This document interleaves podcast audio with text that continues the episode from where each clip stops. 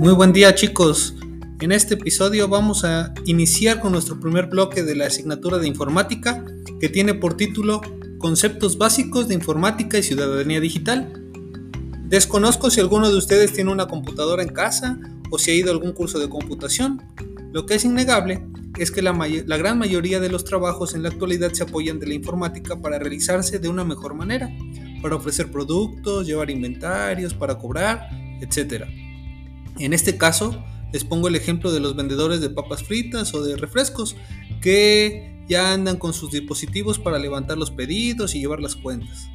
Por consiguiente, mientras más sepas de informática, mejores trabajos vas a poder conseguir en un futuro y de ahí la importancia de esta asignatura.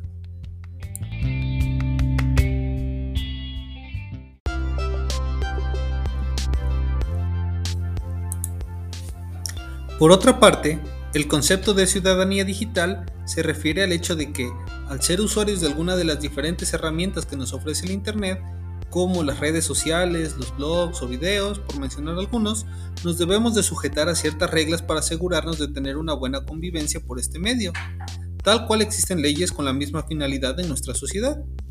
Además, debemos de estar al tanto de los riesgos que corremos al utilizar el Internet, por ejemplo, pues el conocido mensaje de que te ganaste una camioneta y cierta cantidad de dinero, pero que se tiene que depositar X cantidad en un OXO para que eh, te puedan entregar este premio o supuesto premio más bien.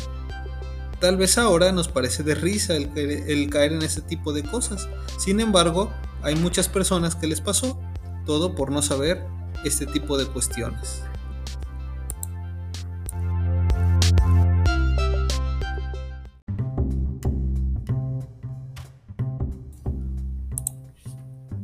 Pues bien, el trabajo de esta primera semana consistirá en dos actividades.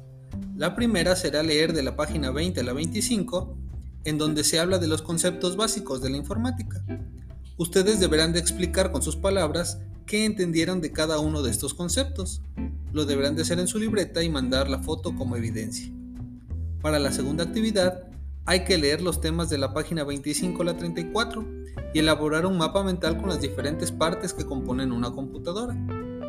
Cabe señalar que a cada uno de ustedes les voy a asignar un tipo diferente de mapa mental, de tal forma que necesito que me manden un mensaje al grupo de WhatsApp preguntándome qué mapa mental les tocó. Si tienen alguna duda, mándenme un mensaje privado y con gusto les apoyo.